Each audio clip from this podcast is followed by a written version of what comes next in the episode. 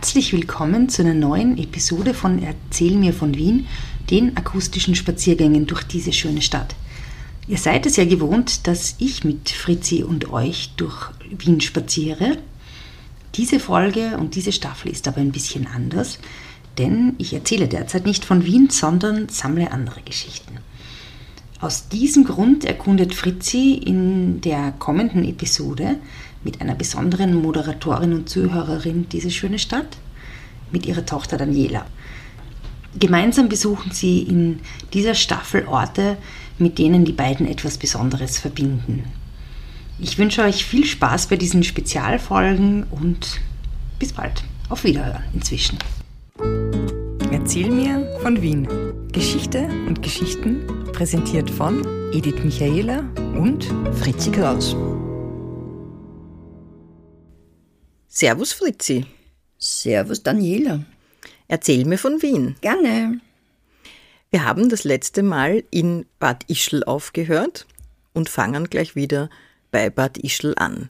Wir reden nämlich heute über Sisi, die junge Kaiserin. Ja. Okay. Wie, wieso, wieso? Also wir müssen vielleicht sagen, für alle, die nicht so äh, versiert sind, warum wir lachen, weil so heißt der erste Sisi-Film. Ja, Sissi nur heißt er Sissi. Er heißt Sissi, die junge Kaiserin. Aber bei uns ist Sisi die, nämlich richtig die junge Kaiserin. Warum eigentlich? Fangen wir damit an. Warum Sisi oder Sissi?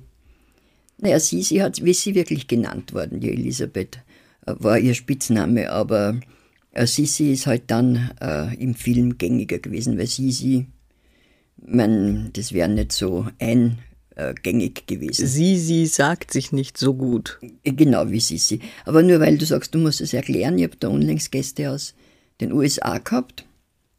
Mit einem bin ich durch die Hofburg gegangen und gesagt, dass es, äh, sie werden den Film nicht kennen, äh, über die Kaiserin. Natürlich, natural, Sissi, Sissi und Three Parts und whatever.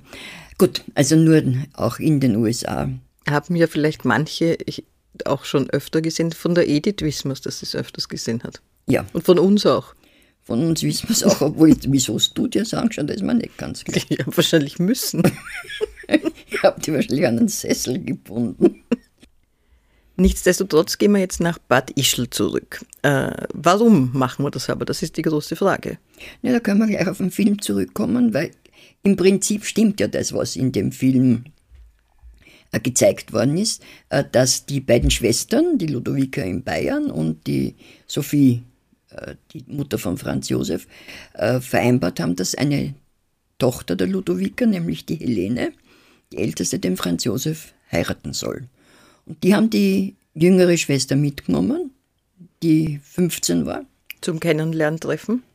Zum, naja, nicht, die haben sie ja gekannt, aber halt das, äh, zu diesem Offi- war auch der Geburtstag vom Kaiser. Äh, der 23. im Übrigen. Und der hat dann äh, die äh, jüngere Tochter gesehen, die Sisi eben, oder die Elisabeth, und er hat sie Stante Bete in sie verliebt und hat gesagt, dass er heiratet sie oder, Oder keine von beiden. oder keine von die beiden. arme Helene, was hat die nachher gemacht? Die hat dann Turn und Taxis geheiratet. Na gut, vielleicht war es dann später froh drüber. Aber sie war auf jeden Fall dazu erzogen. Äh, Kaiserin, Kaiserin zu werden. die Sisi hingegen nicht. Die Sisi nicht und äh, die Elisabeth hat, ah, die Helene hat auch eine Ausstattung gehabt, äh, äh, dementsprechende, was die Sisi ja überhaupt nicht gehabt hat und eben die ist ja wirklich als äh, äh, frei erzogen worden, weil ihr Vater war ja so ein Exzentriker. Also die war gar nicht, die war auch gar nicht ausgestattet. Da werden die, die Wiener sich lustig gemacht haben. Ja, ja, die haben gesagt, das ist total ärmlich und so weiter, aber das war erst nachher natürlich. Und eine Mitgift hat sie aber mitgekriegt. Ja, sie hat 50.000 Gulden gekriegt. Äh, und der Kaiser hat eine Widerlage von 100.000 Gulden gegeben. Was ist eine Widerlage? Naja, die Braut bekommt eine Mitgift und der Mann gibt eine Widerlage, das heißt, er stellt, stellt eine bestimmte Summe zur Verfügung, äh, die ihre, ihren Unterhalt wenn, äh, sicherstellt, wenn sie Witwe wird. Und hat ihr äh, jährliche Apanage von 100.000 Gulden zugesagt. Die, wie wir aus der letzten äh, Folge wissen, nach dem Tod von Ferdinand verdreifacht worden ist. Ja, wo er ein reicher Mann geworden ist. Und diese 50.000 Gulden haben zum Beispiel ungefähr 670.000 Euro Die entsprochen. Mitgift. Ist Die viel, Mitgift. aber jetzt nicht so Ja. wahnsinnig viel. Okay, und da, das heißt, das war schon mal ein nicht besonders guter Start, weil die, der Hochadel hat sie ein bisschen verspottet.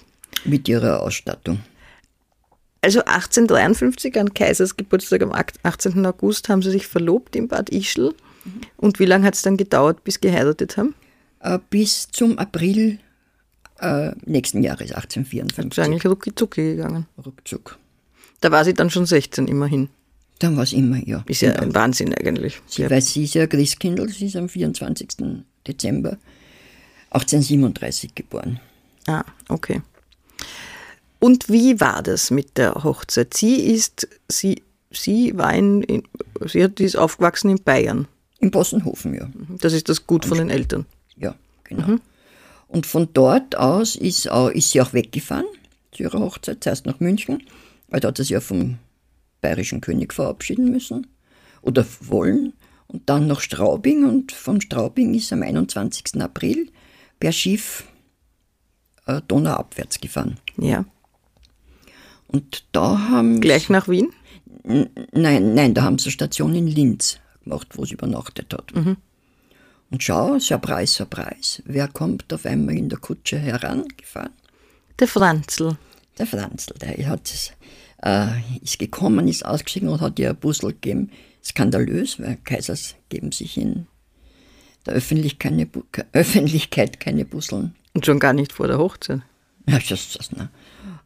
Und der ist aber, sie hat übernachtet und er ist in der Früh um halb fünf weggefahren. Und wo hat sie übernachtet? In Linz? Im Landhaus. Ah ja. Das Zimmer gibt's noch, aber also jetzt nicht als touristische Attraktion, sondern ist halt noch da. Einfach so irgendwie. Und dann ist sie mit dem Schiff weitergefahren. Also er ist wieder zurückkutschiert und sie ist mit dem Schiff. Sie ist mit dem Schiff weiter nach Wien, Anlegestelle Nussdorf. Kommt auch im Film vor. Kommt auch im Film vor. Winken alle mit Fähnchen, oder? Genau, und sie hat sich die ganze Schifffahrt ge äh, gewunken und ähm, ist Und hat einen Muskelkater gehabt. wahrscheinlich ist heftigst akklamiert worden und die Leute sind also an. Das ist wahrscheinlich war das wirklich so, wie es im Film auch gezeigt worden ist. Äh, und Ja, wobei, was wir nicht wissen, ist das mit den Achselhaaren. ja, das, die Romy Schneider hat's gehabt. das sieht man im Film. Was heute wundert. Na, jetzt geht's eh wieder. Jetzt wird normalisiert sich alles wieder. Äh, jedenfalls ist sie in Nussdorf angekommen. Was glaubst du, wer hat dort schon gewartet? Möglicherweise der Franz Josef. Wie der Hase und der Igel ist das ein bisschen. Gut, und er hat ihr wieder ein Puzzle gegeben. Okay, also bitte, das ist ein ernste historische Ereignis. Und, und von, also in Nussdorf halt einfach, okay, da war die Donau noch nicht reguliert, das heißt, es hat in Nussdorf ein bisschen anders ausgeschaut als jetzt. ein bisschen anders ausgeschaut. Und die, Es ist eigentlich unpraktisch. Naja, nach Nussdorf, gut, ja, wo hätten sonst aussteigen sollen? naja, es war eine andere Anlegestelle dort, wo, aber ich meine, es wäre noch unpraktischer gewesen, wo der Laberlweg ist. Das war eigentlich zum Beispiel, äh, da hat die Elisabeth später für verwendet, nach äh, Budapest, wenn man gefahren ist. Also das war auf der heutigen transdanubischen Seite. Ja. Laberlweg, man ist uns ja ein Begriff. Ja, also gut, in Nussdorf. Und dann ist sie mit der Kutsche, oder wie, oder wie ist sie dann wohin gefahren? Ja, dann war ein riesiger äh, auf, ich meine, da werden ja, wird ja nicht nur der Franz Josef gestanden sein, Ja. sondern da werden etliche andere Leute und da war dann ein, ein riesiger Wagenzug oder ein langer Wagenzug nach Schönbrunn. Äh, und ich weiß nicht, ob es da schon das Brautgeschenk gekriegt hat, auf jeden Fall hat er eine Diamantkrone, äh, die um 100.000 Gulden äh, hergerichtet worden ist, geschenkt. Fest. Das hat aber nichts mit den Sternen zu tun, den berühmten Nein, nein, das Sternen. mit den Sternen war erst später. Erst später. Mhm. Und dort hat sie Hofdamen zur Seite gestellt bekommen, Genau, oder? weil sie hat ja müssen ihr bayerisches Personal, keine Ahnung, wen es da mitgehabt hat, äh, hergeben, zurücklassen und hat österreichisch. Da hat sie eben äh, Damen, natürlich nur Damen aus dem Hochadel gekriegt, die Gräfin Esterhase zum Beispiel. Äh, das war so, ähm, Vertraute von der Erzherzogin Sophie. Also die- von der Franzelmutter. von der Franzlmutter, die der wahrscheinlich alles gleich hat, oder vielleicht. Wobei das Verhältnis zwischen, also die, die Sophie war jetzt nicht wirklich die Böse, wie man es im Film dargestellt. hat. Man, sie wird schon eine Handige gewesen sein, aber. Äh, und dann hat sie Pauline Belgard gehabt. Wir kennen ja das Pauline Belgard von der Praterstraße, Praterstraße, die Zirkusgasse, äh, die eine junge, jüngere war und sie vielleicht mit ihr besser verstanden hat, aber die ist dann im Laufe der Zeit äh, von den Ungarinnen verdrängt worden, die ungarischen Hofdamen, die die Elisabeth ja Die hat sich die Elisabeth ausgesucht, die ungarischen Hofdamen. ja, ja, das war dann alles schon Elisabeth und äh, die äh, Belgard hat dann, soweit ich mich erinnern kann, mehr oder weniger das Handtuch geworfen. Okay, da ist sie am 22. April 1854 also in Schönbrunn angekommen, hat ihre Diamantenkrone bekommen und ihre Hofdamen. Und was ist, was war dann die nächste Station der Sisi in Wien? Also am 23.04. ist sie vom Theresianum aus weggefahren auf der Favoritenstraße, wobei ich jetzt nicht weiß, wo es geschlafen hat, aber das ist im Prinzip ja. Wa- Was war das. Theresianum? Wird ja noch keine, also ich meine, Na, oh ja, aber das Theresianum war schon, das war ja ursprünglich die, die neue Favorita, das Lieblingsschloss von äh, Karl VI.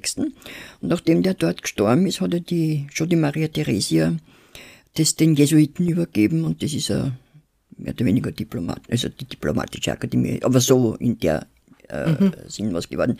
Aber es wird schon noch Apartments geben haben für, für Kaisers. Aber es ist im Prinzip ja wurscht, ob die Sisi jetzt dort geschlafen hat. Oder ja, aber sie war halt dort, Sie war dort und das war der auf der Ausgang- Wiener Hauptstraße, auf der Wiener Hauptstraße und sie hat, nein, auf der Favoritenstraße. auf der Favoritenstraße. Und ähm, sie hat, ist von dort aus sozusagen in die Hofburg, äh, ich möchte nicht sagen überführt worden, aber sie, äh, die Hofburg war ja ihr offizielles neues Heim, mehr oder Ja. weniger. Und von dort ist sie eben weggefahren und angeblich war sie so verschreckt, weil die Leute und äh, alles, alles neu und hat die ganze Zeit geweint. Aha, woher weiß man das? Das sind nur die Zeitungsberichte. und Ach so. Dings.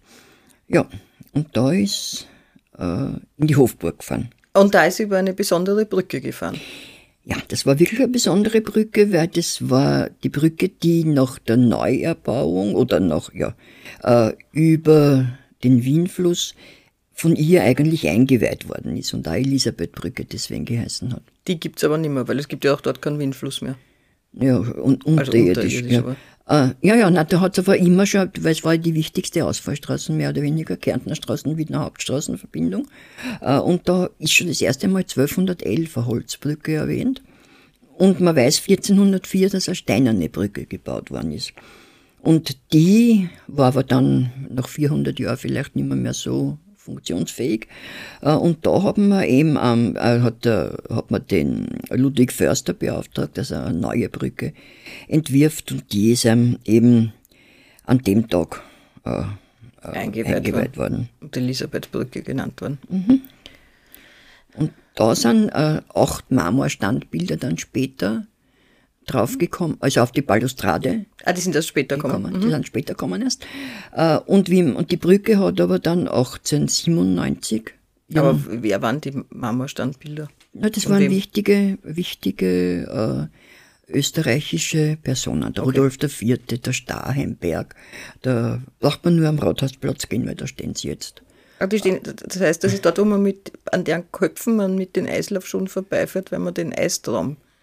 Wo, wo jetzt der, wo wo man äh, im ersten Stock sozusagen Ja. fährt. Ja, genau. Da fährt man nämlich erstaunlicherweise plötzlich bei Statuenköpfen vorbei. Also nachdem ich nicht Eislauf, Gott sei Dank. Sonst würde ich da. Also die sind auf der Elisabethbrücke gestanden, ja? Und die hat man nachdem, weil 1897 ist die Brücke abgebrochen worden, weil ja der Wienfluss eingewölbt werden musste, äh, wegen der Stadtbahn, und auch so hat man das halt gemacht, äh, sind die zur Stadtbahnstation Karlsplatz gestellt worden. Und die Stadtbahn, musst du dir vorstellen, war ja eine Dampfstadtbahn mit Kohle und so weiter beheizt. Und die waren dann binnen kürzester Zeit komplett schwarz. Und die Wiener haben gesagt, das sind die acht Rauchfangkehrer. Typisch. Für alles irgendwas. Äh, und jetzt stehen sie eben am Rathausplatz. Und was ich noch interessant finde, ist, dass die äh, Balustrade der Brücke äh, ist im Wienerwald gekommen Und die hat, Warum in Wienerwald? Die war aus Stein, oder was? die war aus Stein, die ist in Wienerwald, also in Wienerwald nämlich nach Altenberg gekommen, äh, zum, äh, zum, ins Schloss, ins Schlösschen vom Adolf Lorenz, Orthopäde, der Vater von Konrad Lorenz. Und dort gibt es, da kann man es noch immer scha- anschauen. Aha, na gut, interessant, wo die Sachen dann herumkugeln und wieder Ja, auftauchen. ich finde ja sehr interessant. Ja, also gut, sie ist dann vom Theresianum über die Elisabethbrücke hinüber, also Schönbrunn war die erste Station, dann Theresianum und dann hinüber in die Hofburg, oder? Ja, Und da hat sie dann vom 23. auf den 24. Der 24. April war der, war der Hochzeitstag in der Amalienburg, hast du mir gesagt, übernachtet. Aber was ist die Amalienburg? Ja, das ist, äh, wenn du an den Burghof denkst, den inneren Burghof, also in der Burg hast du das, oder Kaiser Franz II. Erste steht, das Denkmal, ähm, der querstehende, Also dort, wo auch das Schweizer Tor ist. Weg auf der anderen Seite, Ja. vis-à-vis, also äh, vis-à-vis vom Schweizer Trakt, äh, wo man durchkommt vom Ballhausplatz, äh, wo die drei Uhren sind. Und dort hat übernachtet, In dem Amalientor. in dem Amalientrakt. Mhm. Und wo haben sie dann geheiratet? In der Augustinerkirche. Das, ich mein, Ist das logisch? Haben da alle geheiratet? Logisch. Das ist die Hochzeitskirche gewesen. Äh, Und zwar haben sie da geheiratet am 24. April um 7 Uhr abends, Nachmittag. Interessant, zu spät. Ja, Wahrscheinlich ja, lang, das Aufmarscheln hat so lange gedauert. ja, von beiden. Und wer hat sie vermählt? Na, wer kann schon vermählt haben? Der Kardinal. Ich glaube, 60 weitere Bischöfe waren dabei. Und der Kardinal war der Ottmar Rauscher. Der hat so eine lange Rede gehalten, dass er von da an nur mehr Kardinal Plauscher geheißen hat. Da wüsste ich ein paar Leute, die man Kardinal Blauscher nennen kann. Das muss man sich merken. Wahrscheinlich. Wir nicht. Wir, nein, wir, sind keine, wir sind keine Schwätzer. Wir erzählen nur interessante Dinge. Ja, und was hat die Sisi da angehabt? Naja, also ein Brautkleid. Besticktes mit, mit Gold und so weiter bestickt. Aber man weiß es nicht genau. Das ist ja schockierend. Es ist irgendwie schockierend, weil äh, es war ja nur der engste Familienkreis und der engste Hochadel dort. Also die haben schon beschrieben, wie das Kleid war. Aber das Kleid selber ist dann Maria Zell gestiftet worden Aha. und ist in ein Messornat, das war durchaus üblich, in ein Messornat umgewandelt worden. Sehr demütig, sehr christlich. Ja, genau. Und sie hat eine, eine lange Schleppe gehabt, äh, die goldbestickt waren. Die kann man schon noch sehen, und zwar ist die in der Wagenburg in Schönbrunn. In Schönbrunn jetzt. Ah, die, die hängt dort. Die, die steht, ist dort ausgestellt. Und jetzt im November, glaube ich, oder war es schon früher, ähm, also es war natürlich schon früher, aber ich weiß nicht, wann die öffentliche Sache war, äh, hat man das äh, Brautkleid nachgenäht, weil es hat sich ein Bild gefunden. Es hat nämlich auch keine Bilder gegeben, interessanterweise, keine äh, Gemälde. Und jetzt hat sie doch ein Gemälde gefunden, äh, wo sie im Brautkleid drauf war. Aber das ist von jemandem gemalt worden, der unmöglich bei dabei irgendwie gewesen sein kann, jetzt, jetzt vom Status her. Äh, Und außerdem ist es erst zwei Jahre nach der Hochzeit gemalt worden. Man hat es aber trotzdem nachgearbeitet, hat die Stickereien aufgedruckt. Äh, Und so kann man es eventuell Ist jetzt vorstellen. wahrscheinlich im Sisi-Museum. Ist, na, auch in der Wagenburg. Ah, auch in der Wagenburg. Gut. Ja, und dann sind sie äh, auf die Malediven auf Flitterwochen gefahren. Ja, dann sind sie nach Laxenburg Flitterwochen gefahren und der Kaiser ist aber jeden Tag als braver Beamter, erster Beamter im Staat, jeden Tag in der Früh in die Hofburg gefahren und hat dort gearbeitet. Allerdings er mit dem Wagen von Laxenburg in die Hofburg und wieder am Abend zurück hat er Nicht viel Arbeiten nicht viel Zeit gehabt.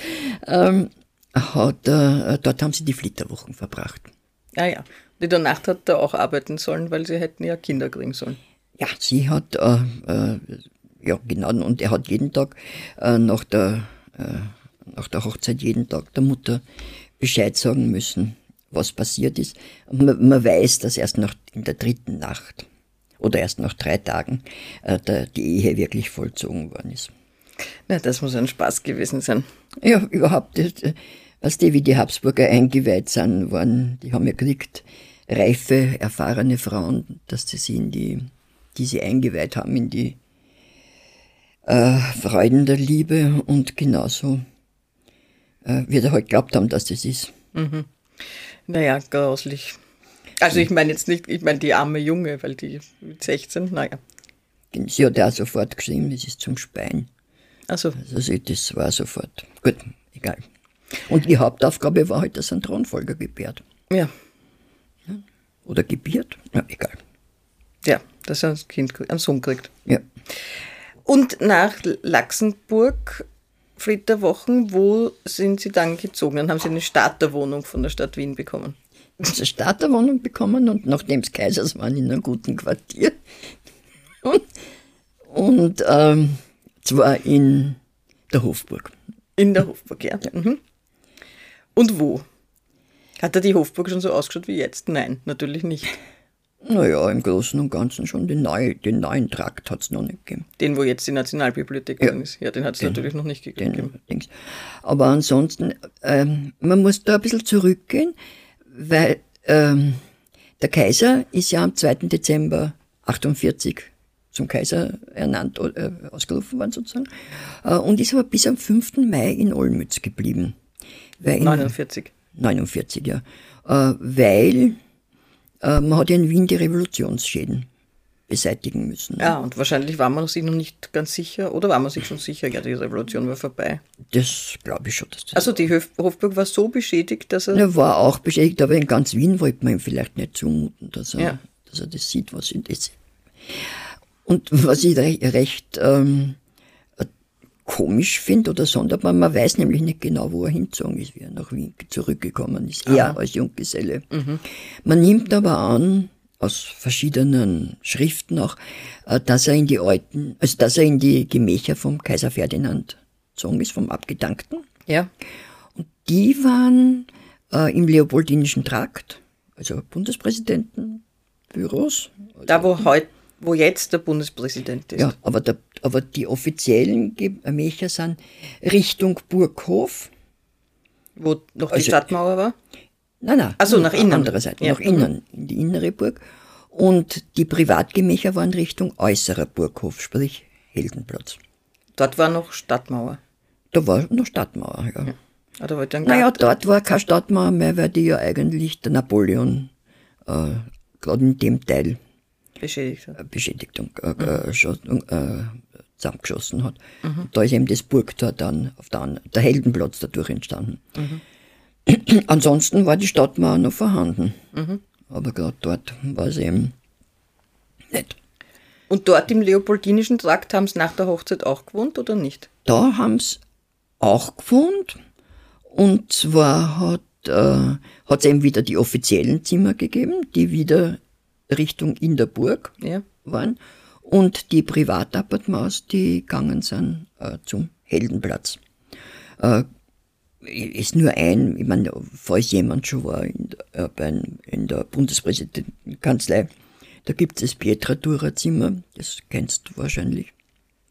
Und äh, das war das offizielle Speisezimmer zum Beispiel. Also, weil das waren ja immer die offiziellen Gemälde. Äh, in diesem Vorraum Gemächer. Äh, Gemächer. Äh, in diesem Vorraum zum Büro vom Bundespräsidenten steht da das große Bett von der Maria Theresia. Und weil das war so eine Gemengelage nicht, zwischen privat und, und äh, offiziell. Die haben aber nicht mehr im Bett Audienz gehalten, so wie Ja. der Sonnenkönig. Die haben das nicht gemacht. Auch, die, auch die Maria Theresia Hat das auch gemacht hat im das Bett? auch gemacht. Sehr vernünftig. Ja, was hätte die machen sollen? Die war entweder schwanger oder der, im Kindbett. Na gut. Ähm, und ihre Privatappartements waren ausgestattet mit ein paar Nippfiguren oder mit ein paar Uhren und so. Und die stehen heute alle in der Kunstkammer. Also das, war, das waren Erbstücke der Habsburger und das waren im Bleigels, ja, weißt du, was in der Kunstkammer heute steht. Einig, nicht alles natürlich aus der Die wird Kunstkammer. froh gewesen sein mit dem ganzen alten Klumpert. Vor, dass ich gedacht habe, er hat ja da gesagt, ich hätte ihn ja lieb, wenn er nur kein Kaiser wäre. So, das ist aber süß. Äh, ja, und dann haben die ähm, Bemühungen gefruchtet Ja. und sie haben einmal Kinder gekriegt. Und zwar? Also sie haben einmal zwei Mädchen bekommen. Äh, Und zwar die älteste, die Sophie Friederike, war Fritzi. 18, die Fritzi war 1855 äh, und die Gisela 1856. Und da haben sie mit denen wo gewohnt? Und die haben die Kindskammer war ober den Privatappartements. Und diese Kindskammer war aber auch neben den Appartements von der Erzherzogin Sophie und von Franz Karl, also von den Eltern von Franz Josef. Ja, das ist ja eh vernünftig gleich bei der Omi und beim Opi. Hat aber der Elisabeth nicht behagt. Nicht? Mhm. Äh, und ja, und sie hat wirklich sehr stark gekämpft darum, dass sie die Aufsicht über die Kinder kriegt. Aber dann ist auf einer Reise nach Ungarn, wo sie unbedingt die älteste Tochter, also die Kinder mitnehmen wollte, die älteste Tochter gestorben. Oh je. Mit zwei Jahren. Woran? An Typhus, glaube ich. Also zumindest an so einer äh, Erkrankung der Ist ja tragisch. Tragisch und das hat's, äh, dann hat's mehr oder weniger äh, äh, aufgegeben, aber halt. Ja, ja. Ja. ja. Und dann sind sie umgezogen in der Hofburg. Na, dann sind ja mal die Kindskammern, ähm, äh, noch vor dem Tod von der, von der Sophie, äh, sind die Kindskammern in äh, den Schweizerhof-Trakt gekommen, in den Trakt, der im Schweizerhof und Reichskanzlei äh, Trakt verbindet. Äh, und dann, ab 1857, äh, hat der Kaiser eben, ich glaube, eh seiner Mutter geschrieben, dass das der Tod von der kleinen Sophie hat so hergenommen, beide das eben umziehen wollen. Und da sind sie dann rübergezogen in, heut- in Reichskanzleitrakt. Das ist der, äh, der, die, die Burg, also in der Burg abschließt, der Richtung Stadt, Innenstadt, ne? wo, die Kaiser, wo die römische Kaiserkrone drauf ist. Die Reichskrone. Also vor, eh dort, wo das Sisi-Museum jetzt ist. Ja, genau, Ja. das ist der Reichskanzlei. Ja. Und dann haben sie noch zwei Kinder gekriegt. Dann haben sie 1858 den äh, Rudolf bekommen. Endlich. Endlich ein Burschel. Ja. Äh, und dann nach dem Ausgleich mit Ungarn 1868 das ungarische Kind haben sie, da ist das das heißt die Marie Valerie. Ah ja. Und dann hat sie ihre, haben sie ihre kind, Kinderpflicht erfüllt gehabt. Ja, also das 1868 war überhaupt, das war ja schon außer der, das war schon Kür außer der Pflicht. Und Und die, und die, und wann hat die Sisi, also wenn sie mit der Kleinen schon gereist ist, die ist die ganze Zeit dann herumgereist. Und die hat dann, die Sissi hat, die ist dann, äh, man hat schon geglaubt, sie hat Lungentuberkulose äh, und hat, also die ist, äh, hat sie halt in der Krankheit geflüchtet wahrscheinlich. Ne? Ich, meine, ich möchte da jetzt nicht psychologisieren, weil ich weiß ja alles nur aus Büchern. Äh, aber, Und, aus, aus, und, und von der, und aus Filmen. Sissi-Filme, na, die werden aber schon immer unwahrscheinlicher. Ja. die dienen vielleicht dazu, dass man angeregt wird. Man kann ja nicht alle Leute anregen, über Habsburg, anregen, über Habsburger zu. Aber dass man angeregt wird, das näher zu erkunden. Okay. Und, dann, und außerdem hat sie viel herumgeturnt, nicht? Herumgeturnt auch, ja, sie hat überhaupt einen, also wirklich einen Körperkult. Man hat eine Taille von 46 Zentimeter gehabt. Also kannst du dir vorstellen, dass sie auf die achten hat müssen. Und dann sind sie eben umgezogen rüber in Reichskanzleitrakt und da waren seine, äh, beziehungsweise in die Amalienburg, da waren, hat er Zimmer gehabt im Reichskanzleitrakt, Sisi-Museum und Kaiser Appertmaus, die man ja heute noch besichtigen kann. Und sie hat wieder in der Amalienburg ihre Apartments gehabt. Und da haben sie ein gemeinsames Schlafzimmer noch gehabt. Und das war schon in der, aber in der Amalienburg. Man kann sagen, in der Ecken. Das war das Bindeglied sozusagen. Und ähm, er hat zum Beispiel nicht jetzt hingehen können und sagen, hallo, Liebling, ich bin da, sondern er hat sie anmelden müssen, wie jeder andere. Und es ist öfter vorgekommen, dass er gesagt hat, Danke, nein. Danke, nein, sie ist nicht zu sprechen. Äh, also, komm, er war so. Später hat er äh, seine Briefe untergeschrieben, dein dich liebendes Männchen. Also, ich meine, es war irgendwie psychologisch schon sehr. Na gut. Äh, oder dein Kleiner hat auch unterschrieben. So. Ja. Ich glaube, er war ein bisschen kleiner als sie.